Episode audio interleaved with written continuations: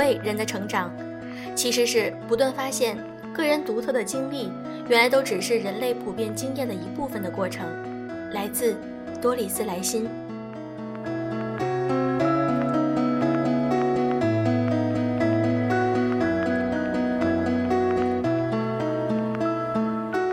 用声音触碰心灵，各位好，欢迎大家收听《优质女子必修课》，我是小飞鱼。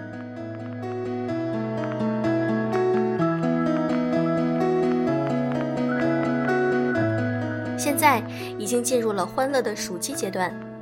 我非常建议各位小伙伴们能够在暑假期间利用自己的时间多去外面走一走，多去世界看一看。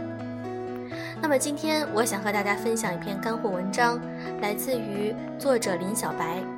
他是简书作者、旅行达人、电台主播。那他有自己的微信公众号“人人都是生活家”。他的这篇文章很实用，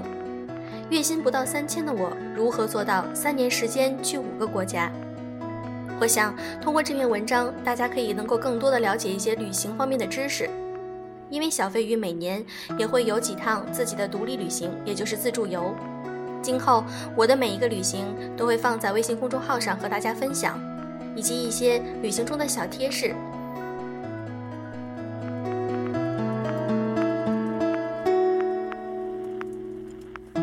作者是从2014年开始出国旅行，至今走过了一些国家，比如说柬埔寨、印度尼西亚、文莱、泰国、新加坡。每年出境自由行两次，每次出行时间间隔大约半年，每次花费基本上都是在五千元，不超过六千元。我在出国旅行之前，个人不动的储蓄有五千元左右，且每月还有定存跟外快收入，所以我每次出行都是把我的储蓄用的差不多，然后再重新的准备旅行基金。我自己认为不是穷游，但也不是豪华游，基本可以算是经济型的。我之前看到过有人用八百元游香港七天，我从来不是这样的牛人，但能做到的，在不多的预算下更为舒适的旅行。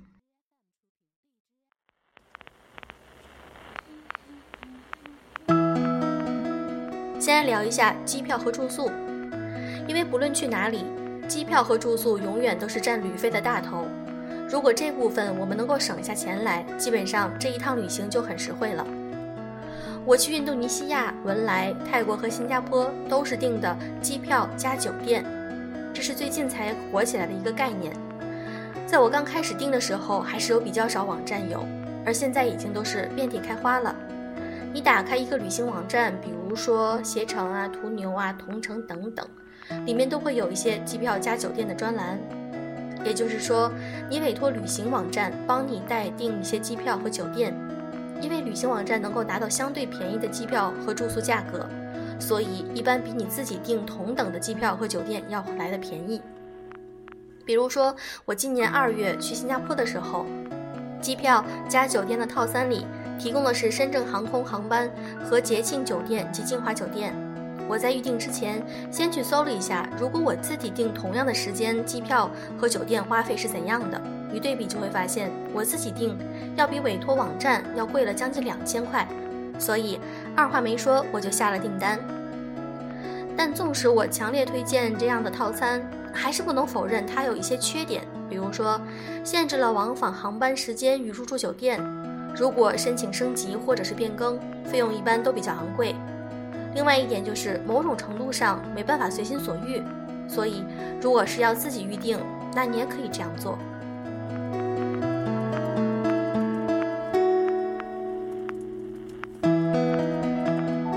另外一点就是，至少要提前四十五天购买往返机票。我之前听某购票平台的高管分享过，如果想要拿到价格较低的机票，那么请提前四个月购买。而按照我的习惯，我一般不会提早太久，就怕有变动，所以我一般都是提早两个月。如果你有更多的不确定因素，请你至少提前四十五天购买。当然啦，我承认在出发日临近的时候，航空公司也会出现放一些低价的票，但是这种情况是千载难逢的。对于有明确出行目标的我们，还是不要去碰运气好了。第二点呢，就是预订廉价航空。因为我至今去过的基本都是东南亚国家，所以我较为熟悉的廉价航空也就是亚航。亚航基本是飞东南亚的，主要是走新加坡、马来、越南、泰国、菲律宾，但是出发地基本上都是在较发达的一二线城市，比如说北上广啊、深圳呐、杭州、长沙等。所以你恰好是在这些城市，又要去东南亚玩，那么乘坐亚航是不错的选择。你要知道，在亚航五百元就能飞到新加坡，我还见过九十六元含税从汕头飞曼谷的。还有一点要说明，是因为廉价航空，所以行李托运啊、餐费都是要另算。而且亚航很经常搞活动，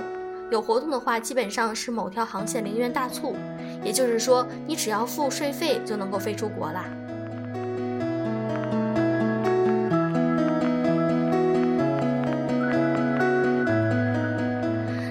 小飞鱼想插一句，其实不论是亚航，还有一些航空公司，嗯，在东南亚地区也是比较划算的，非常经济的。比如说虎航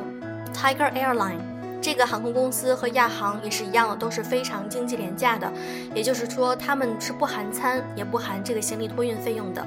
你可以根据自己的个人情况来进行预定，比如说，你可以按照提前四个月或者半年的时间。如果你去一些欧美的国家，那我希望你能够提前大概四个月以上，因为这样子呢，能够才能够订到一些比较廉价的一些打折促销的机票。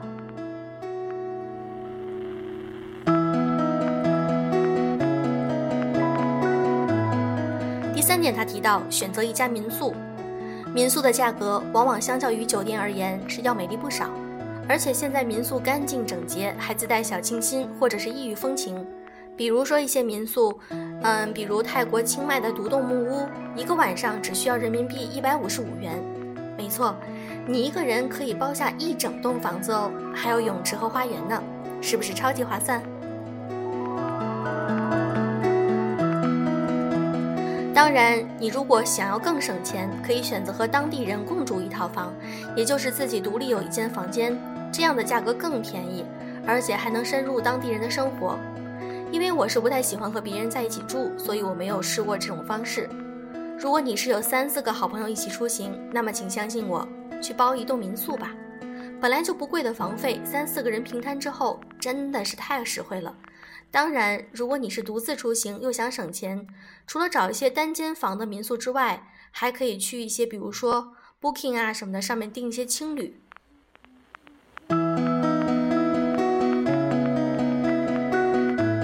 在这方面，小飞鱼有一些补充：如果你现在是学生党，没有什么钱，但是想去东南亚玩的话，我建议你可以去住民宿，或者说可以体验一下青旅。有一些国际青旅，你可以搜一些网站，它是专门的一些全球性质的青旅。在那里，你提前订一间房间的话，你到了那里可以和来自于全世界各国的一些年轻的背包客一起出行，那样真的是好好玩，fantastic, right？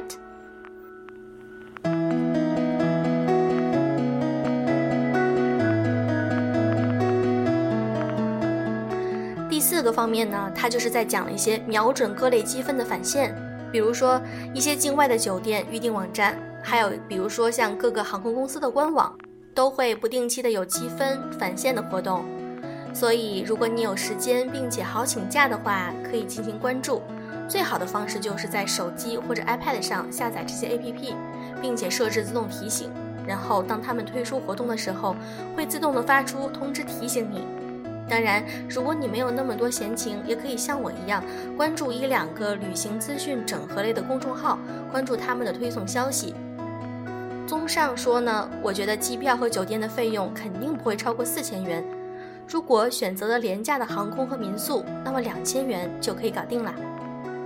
小飞鱼在这里提醒大家，尤其是那些学生党的话，如果你暑期，比如说有大量的时间是非常自由的，那么你就可以选择，嗯，多看一些网站进行对比，然后呢，时不时的上去看一些航空公司官网，是不是最近有搞什么活动啊？这样子你就可能会很幸运的抽取到一些非常廉价的一些机票，或者是一些返积分，或者是积分兑现的活动。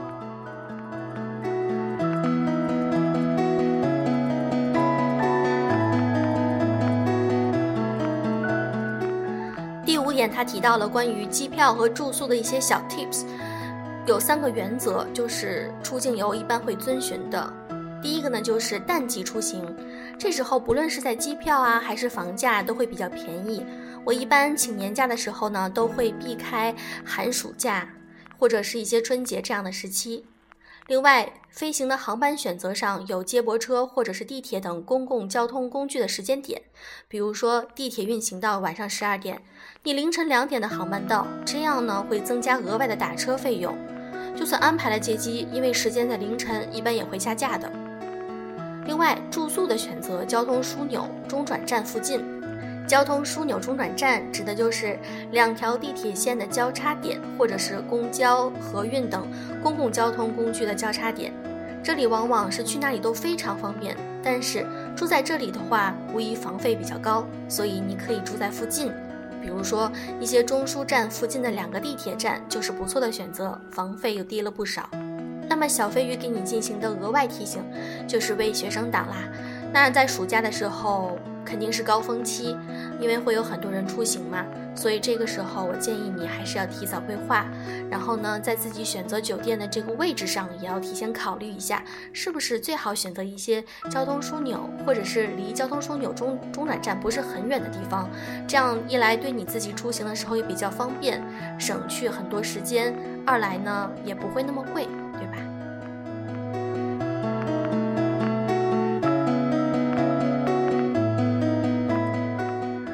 我们再要谈到的一个就是签证和保险。出国游玩肯定是要购买签证和保险，但是要承认这笔钱能省的空间很小。但是作者本人他经常基本上是在每次在这上面都能够省下几十到几百吧。签证一般选择的是淘宝的一些委托旅行社办理，比如说自己去使馆办理或者是委托旅行社办理，要便宜几十到一百。如果遇上有活动的话，那便宜的会更多。保险一般是直接在支付宝里直接购买的境外旅行险，很方便，在保障里面直接点击提交就可以了。全球范围内除了伊拉克都可以使用。提供的保障，比如说有意外身故及伤残、医疗、财物丢失、旅行延误、银行卡盗刷等等。五天以下呢是十八元，六天到八天是二十八元。总之呢，比在其他途径看到的保险要优惠很多啦。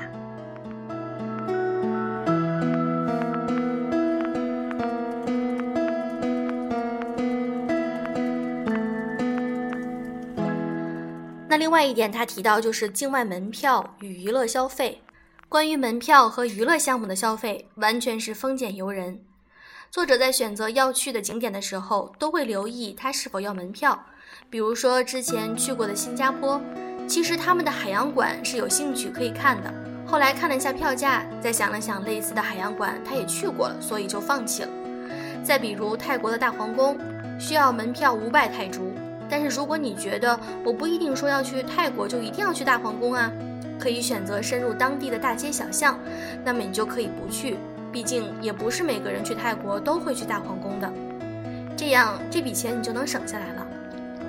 是的，如果你愿意，那么你完全可以不去任何需要收费的景点。如果你有想要去的收费景点和想要游玩的这些娱乐项目的话，那么你可以借鉴一下我的做法，比如说在出发之前会查好要去的景点的门票，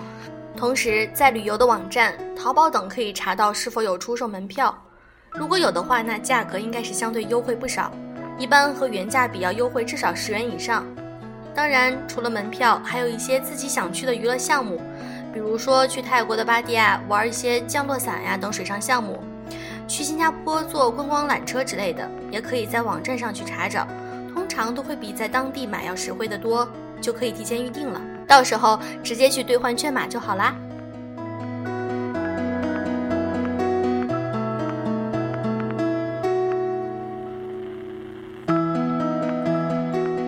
最后一点呢，就是境外的饮食与消费。作者在出境游的时候，基本旅费都已经在国内都支付了，比如说机票啊、酒店、接送机、门票等等，在当地需要付的钱都只是一些吃吃喝喝和买些小东西了。如果是吃吃喝喝的话，要想省钱并且深入当地人生活的话，就要去夜市，比如说柬埔寨的夜市 Night Market。在那边你可以看起来蛮高级的餐厅吃一顿晚餐的话，折合人民币也就才六十元。去泰国曼谷路边摊吃一份炒粉，折合人民币不到六元，又饱又实惠。当然，要买一些小东西等纪念品，完全可以先做好攻略，吸取前辈的经验，知道哪里实惠，然后尽情砍价吧。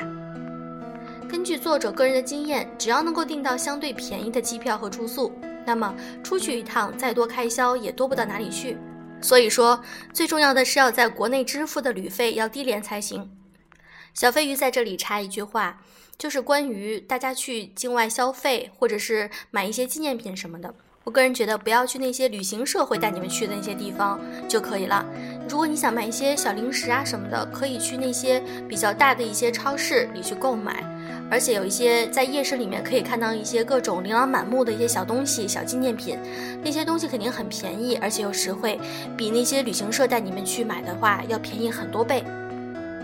好啦，这篇干货类的文章我已经分享完了。当然啦，里面还有小飞鱼给大家的一些建议也包含在里面。那今后呢，小飞鱼有很多的旅行计划。如果有机会的话，小飞鱼真的很想组织我们的粉丝一起去国外玩。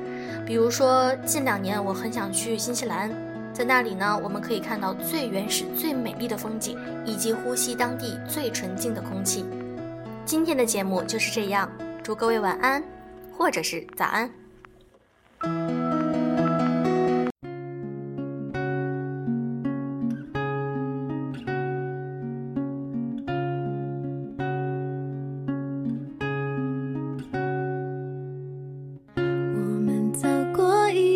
天日落，就这样牵着手一。